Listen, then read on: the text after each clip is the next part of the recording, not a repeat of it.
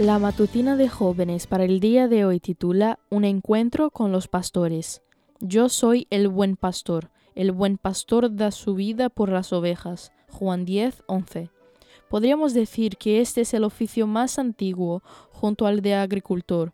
Existe desde Caín y Abel hasta la actualidad, sin importar cuánto se hayan desarrollado las civilizaciones o en qué condiciones se realicen estos trabajos hoy.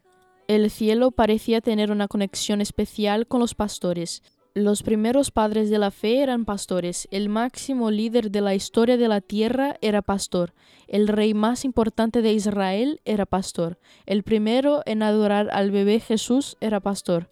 A ellos Dios le manifestó en sus noches frías y en sus días solitarios. Y no, no es que hayan sido mejores que otras personas, eran y son imperfectos, pero por alguna razón Jesús escogió este oficio para definirse a sí mismo.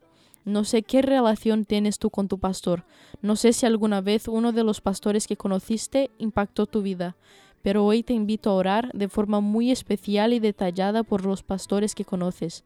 Sí, todos aunque solo recuerdes el apellido. Haz una lista de los que recuerdes y ora por ellos, por sus familias o su soltería o viudez.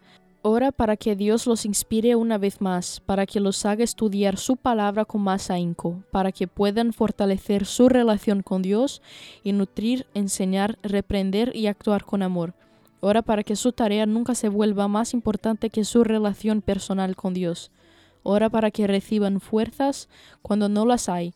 Ora para que les dé sabiduría para lidiar con los asuntos del día a día de la iglesia y también con el corazón de las personas que lideran.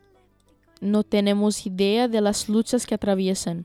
Muchas veces no conocemos su historia, cómo sintieron su llamado, cuán solos están, cuán criticados son, cuánto peso sienten ante tamaña responsabilidad que les ha sido conferida. Pero lo que sí sabemos es que son blanco definido del enemigo.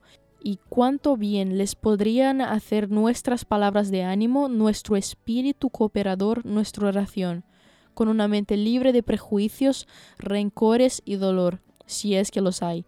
Pidámosle a Dios que nos libere de eso y nos una.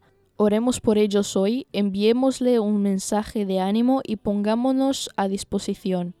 Podemos formar un gran equipo en este rebaño hecho de ovejas y pastores, dirigido por Jesús, el buen pastor.